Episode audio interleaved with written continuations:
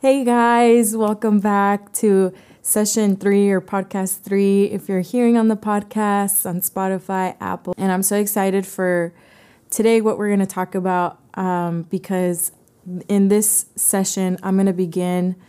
I don't know if I can call it a series, um, but I'm going to start talking about our perspective of Jesus's return or our perspective about the end times. And I'm going to probably do it in different parts. Not so sure how many parts I'm going to do it, but um, there's just so much to say, so much to talk about.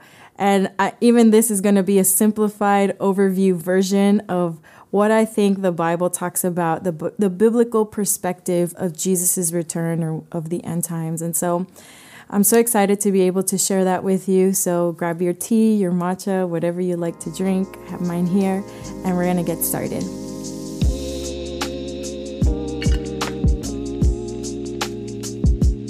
Okay, so in order to begin, I want you to, or encourage you to be honest with yourself um, in starting this in this question. And so, my question to you is what is your perspective about the end times? So, when you hear somebody say the end times or somebody when they're going to talk about Jesus' return, what are the things that come up in your mind? What are the emotions that come up? And try to be honest with yourself um, be as honest as possible. For example, f- for me, for a really long time, because I grew up, I grew up going to church. I grew up hearing about Jesus, the Gospels, and I, I grew up in a very God fearing family, and I, I feel very blessed for that. But I remember growing up, and I always had a fear based uh, perspective about the end times. I knew Jesus was coming back, and that was great. But everything else that was negative totally surpassed the good news of the end times, which is Jesus coming back. And so I just thought of, okay, I know there's somebody going to be called an antichrist. He's going to come. I knew about the mark of the beast, 666, and so confused about what that means. How would it look like? What would it be like? And so that was my perspective about it uh, just full of fear and confusion. I didn't really understand that much about it, didn't understand how that had anything to do with the Jesus that I grew up knowing in Matthew, in the book of John, or how did that have to do with anything that I knew about the Old Testament and what I learned about Moses and the Israelites. And so growing up, it was a very confusing topic for me. And I don't know if that is, if it's like that for you, if it's confusing, maybe it's something new uh, or maybe it is like me, it was a, a fear based perspective. And when we think about it in a narrative that is so fear based, uh, based on just confusion, we're, we feel like we're kind of left up in the air. And I just want to tell you, the Lord doesn't leave us to be up in the air. Like the Bible talks about his return, and his return is full of hope and it's full of glory.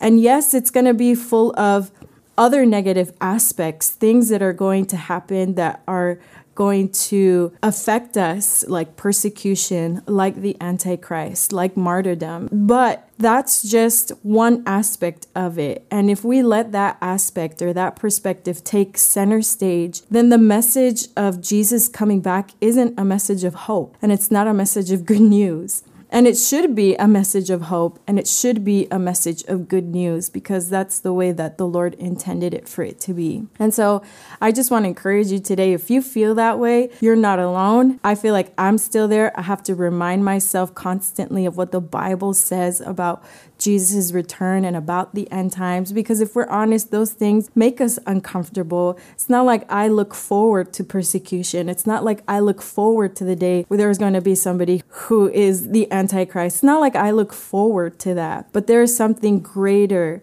past that, even past my own comfort, there's a greater news, and that's that Jesus is going to come back physically on the earth. We're going to be able to see Jesus again face to face. And, and that's the message of hope that we want to carry when it comes to the end times. The, and it's so important for us to be able to recognize this because I feel like whenever something confronts or disrupts our comfort, we tend to run away from it. I don't know if that's, if, if anybody can relate to that that, for example, like even though I know something is right for me, so a healthy lifestyle, I know that that's right, it's what I need, what my body is asking for to have a healthy lifestyle, food, in exercise, in knowing when to say no to certain things or when to, you know, be eating more food at home, cooking more, investing time, investing money. Even though I know that that's right and it's what my body needs and what my body is asking for, because it is it disrupts my comfort. I tend to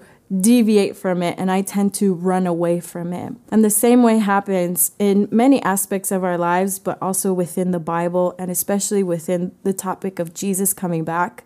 We don't like to spend time in it. We don't even want to hear any messages about it. We don't want to ask the Lord about it. We don't want to have conversations with God in our prayer time, in our devotional time about His return because it disrupts our comfort. And I just want to call you higher. You know, the, the gospel never calls us, the Bible, Jesus, being a follower of Jesus never calls us to a standard of being comfortable. It calls us to a level even higher, a standard even higher. And that's transformation. It's to be like Him, to know Him.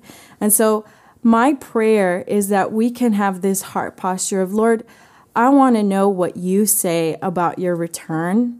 And even if it disrupts my comfort, even if it goes against what I thought I thought it could be like or what I think it should look like, I want to be caught up in your story and I want to be caught up in your storyline, in your narrative, your heart, your plans, your motives. I want to know that even if it's going to be a little bit uncomfortable or if I have to dedicate time, if I have to be intentional to study, if I have to be intentional about putting this in my prayer, in my prayer time, like asking the Lord these questions, putting this in my, my time of studying the Bible, taking the time to really dig in scripture and search for gold, search for this treasure of, of knowing his heart and his plan about his return. And so that's the heart posture I want to encourage you to have, especially in this session. Okay, so what is the focus we should be having? So we know the heart posture that we should have a heart posture of we want to come as students of the word and we want to come as with just this this heart posture of teachability before the Lord. He is our greatest teacher. Above me, above any other preacher, teacher that you like, we have the greatest teacher, and that's the Holy Spirit. We have Jesus Himself speaking to us, and He's able to teach us, and He wants to share with us about His return. And the Bible talks about it so much. And so, what is the perspective that we need to have? That in order to have the right perspective, we need to take a step back in order to see the bigger picture. So, a lot of times, I think what has happened, or what we can fall into a lot of times when we want to study a certain thing of the Bible, a certain topic of the Bible. What we tend to do, and I've fallen into this so many times, is that we zoom into that one part and we separate it or put it in a box with from the rest of the Bible. And we don't want to fall into that error because the Bible is one whole narrative. It's one whole storyline and they all interconnect with each other. The Bible does not contradict itself. God does not contradict himself. So he is the same from the book of Genesis all the way into the book of Revelation. And just a simple metaphor for you to think and for you to have is I don't know about you guys, but I love to go to museums and explore and seeing different paintings. And if we just focus on a specific painting, or even if it's a picture, and you just focus on the top right corner, you know, you're you're probably gonna see like blobs. You're not really gonna see that many colors. You're probably gonna see like one, two, three colors, but it's not really gonna make sense. You're not really going to understand the painting itself. And you can come to conclusions about the painting from just that right corner perspective. And you can come to conclusions saying, oh, I think this is what this painting is about. I think the painter wanted to say this or they wanted to express this. And they used these two colors that I see here because of this and this. And we can come into wrong conclusions because we're not seeing the entire picture. And we're coming to, to wrong conclusions about the painter's motives or their intention with the painting. And so, likewise, the same thing happens to us a lot of times when we separate the end times from the Gospels. You know, we see the book of Revelation, we're like, is that the same Jesus that was in Matthew and Mark, Luke, and John. And yes, it's that same Jesus. Sometimes we take the book of Revelation and we separate it from the from the Old Testament. Or sometimes we take the Gospels and we separate it from the Old Testament and we come to wrong conclusions and then we come into wrong conclusions about who God is, what are his motives, what are his intentions. And so we don't want to fall into that that that place of separating the Bible when the Lord has inspired the entire Bible and it's one full storyline. It's a whole narrative that he wants us to know. And so it's important to not neglect, not despise, but to actually see the Lord's story weaving together from the book of Genesis up until the book of Revelation. Your life and my life is a part of a beautiful, glorious story that the Lord is writing. And so I just want to give you that step back, full picture narrative view. We're a part of God's greater story. And when we study the end times, we're studying actually the whole Bible. It's necessary for us to study the entire Bible because we can't just study it on its own. Because the God of Genesis, the God that created Adam and Eve, you know, in the beginning, the Lord created the heavens and the earth and he walked with Adam in the cool of the day is the same God that appeared to Moses in a burning bush, that called out Israel, set them free from captivity, made a covenant with them. That's the same God that came as a man, as a flesh, became flesh, walked on this earth and died for our sins to redeem us back to God. And that's the same Jesus that's going to come back in the book of Revelation. And he's going to come back to establish his kingdom on the earth to dwell with us once again. So it's one full story. So we want to come as students of the word. Just again, like that painting, we don't want to come with wrong conclusions because we're looking at the right hand corner. We want to come as students of the word and say, Lord, teach me Catch me up in your story. Help me see the greater narrative and help me to know your heart, your motive, your plans, because that's the point. We want to know Him. And this is another point I want to. I want to say if we study the Bible without drawing closer to the Lord, if we study the Bible without having a greater love, a greater reverence, a greater adoration towards Jesus, then we're doing something wrong. And that's something that I, I, I really want to make clear, uh, especially within this platforms, is that our main objective, the main objective that we need to have is to draw closer to the Lord, to know Him, to to love Him more. We don't want to just be filled with information and knowledge. Again, we don't want to just come for answers. We actually want to know God. We want to know Him and we want to encounter him. And that's why we're studying the Bible in the first place. That's why we even want to know about his return because we want to know him. And this is so key for us to have. Above everything else, even about the, you know, a lot of the questions and a lot of even um, controversies surrounding or different opinions surrounding about the end times whenever you study the end times, if it takes you to love Jesus more, then you're doing it right. If it takes you to a place where you just want to know him more and, and love him more and adore him more, then we're doing something right. And the good news, the hope of studying the return of Jesus is that even the name itself, sometimes we hear end times to be something, you know, kind of drastic and the end of something. And it will be the end of an age, but it's for the beginning of another. And that's hopeful news for us. That's actual good news for us that it's the end of this age that is corrupt, the end of an age where we're separated from God, where we physically cannot dwell with God, we physically cannot even see God that's going to be an end. There's going to be an end to that, an end to sin, an end to wickedness, an end to corruption, an end to everything that is corrupt, human trafficking, an end to corrupt leaders, to corrupt kings and leadership. That's what it's talking about. It's the end of an age, but it's the beginning of the next. And the beginning of a next is when Jesus is king. When it's, you know, we can have an idea what the perfect leader is or what the perfect governmental king or leader should be or what, what they should look like.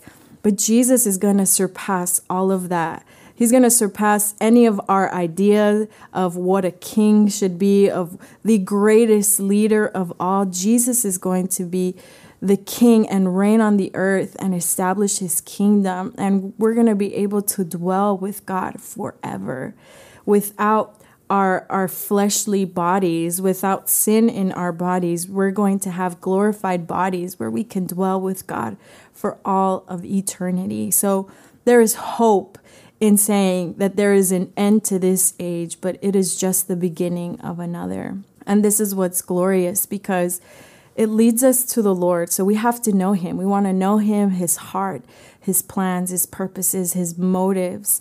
We, we want to know God. We want to know Jesus more. But it leads us to His heart's desire. And this heart's desire has been present since the very beginning, again, from the whole narrative. When we look at the book of Genesis, the Lord desired, had a desire in his heart, and that was to dwell with man. That was to dwell with us. And it's that same desire that he has still today. He's going to fulfill it when he returns. And that's that we're going to be able to dwell with him. So we want to know him. It, it leads us to knowing him. It leads us to knowing the desire of his heart to dwell with us. God wants to dwell with us. And the third, it leads us to know how he is going to make that happen. And he's going to make that happen through a Messiah, and that's through Jesus. Jesus is our Messiah. And so I just want to read these two verses that make it clear to us how the Lord in his in his plan in this grand story is going to make heaven and earth be one in Jesus so that we can dwell together. And that's in Ephesians 1 verse 8 through 10. It says, "Having made known to us the mystery of his will." So it's always been his will, His desire, and He's made it known to us. According to His good pleasure, which He purposed in Himself, that in the dispensation of the fullness of the times, He might gather together in one all things in Christ, both which are in heaven and which are on earth in Him. So, in Jesus. So, the Father had this grand story, this grand plan ever since the beginning his desire to dwell with us forever. And it was like that in the Garden of Eden. But because of the consequences of sin, we were separated from the Lord. He, he had a plan already happening, and he had a plan even since the beginning of time that it was a Messiah, and that was Jesus Christ. He sent Jesus. Jesus died on the cross to redeem us back to God. Jesus lives inside of us. The Spirit of the living God lives inside of us. We have access through the throne of grace by faith. We can enter and we can come before God with confidence, but we cannot dwell with God physically. We don't see God physically with our eyes. But there is going to be a day where Jesus is going to bring an end again to this age for the beginning of the next. Give us glorified bodies where we're going to be able to dwell with Him forever. And so it leads us to know God. We know His desire, His desires to dwell with us. And in order for us to dwell with Him, He needs to bring an end to this age for that for the beginning of that next age. And third, it leads us to know Jesus. That in Jesus, He is going to fulfill that. And this is so key for us to understand because when we think of the book of Revelation, for example, if you look at Revelation chapter 1, verse 1, it starts off with saying, the revelation of Jesus Christ. And so the Father wants us to know Jesus. The, the centrality of the end time message or the center of the end, time, end times message is for us to know Jesus. And in Jesus, all things, He's going to reconcile all things on heaven and on earth to be one. So, heaven on earth will actually happen when Jesus returns, and He's going to make that happen through Jesus. And so, it's so amazing how in the book of Revelation, it's the Apostle John, and John is in the island of Patmos. He was left there to die. And the Lord appears to John and begins to give him and speak to him about what's to come, about the end times, about Jesus' return. And the Father first starts off, even before telling John what's going to happen. You know, if you know, in my mind, I'm thinking, hey, get this down and make it quick. You know, this is what's going to happen. This is what's going to happen. This is what's going to happen.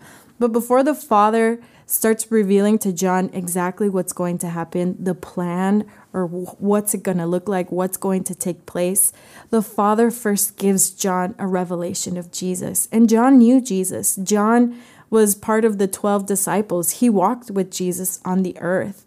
But he had never seen Jesus in this way, where Jesus was glorified. And if you continue to read the rest of, of chapter one, it describes Jesus in his beauty and his glory. He gives 30 descriptions about Jesus' glory, and it's a way that John never saw Jesus. It was an unveiling of the beauty and the glory of Jesus. And there's something that the Father wants us to to understand or to know to encounter about the beauty and the glory of Jesus even before we get into all the details and all the plan about what's it going to look like and what's going to happen. The lord is inviting us to a higher higher place. He is inviting us to have a fresh and a greater revelation of the beauty of Jesus because it's here in the end times when the Father is going to exalt Jesus and he's going to give Jesus the name above all names. He has the name above all names, but not everybody yet has bowed their knee and confessed that he is Lord. But in that day when Jesus comes back, that's going to happen. And the Father is going to exalt Jesus to the highest place. And so there is a, a revelation of Jesus we need to have and have the understanding that it's all about Him. So, again, I think the right perspective of, or the biblical perspective of the end times is that it leads us to know the Lord. It leads us to know His desire, His desire to be with us, His desire to end a wicked age in order to live for eternity in righteousness, but also that we come to know his son Jesus. The Father loves to reveal his son Jesus, and he wants to reveal Jesus to our lives. And I know that if you're here, it's probably because you already know Jesus. You love Jesus. You're serving him. You're you're you're you're wanting to grow and invest in your spiritual life with the Lord. But there's still so much more for us to know about the beauty and the glory of Jesus. And the Father wants to give that to us if only we ask, if only we say, Lord, give me and give me more revelation of the beauty of Jesus. Let me see the glory of Jesus as he's going to come back glorified. He's going to come back in all his beauty. Jesus is not going to come back the same way he did when he came in his first coming. He came as a baby, he came as a man. He's coming back as a king. And he's going to come back to rule and reign. And he's going to come back to end all of wickedness. And this is a Jesus we want to know. We want to know his heart. We want to know his beauty. And we want to know his glory. And so, thank you guys for being here and I hope to see you here in the next time.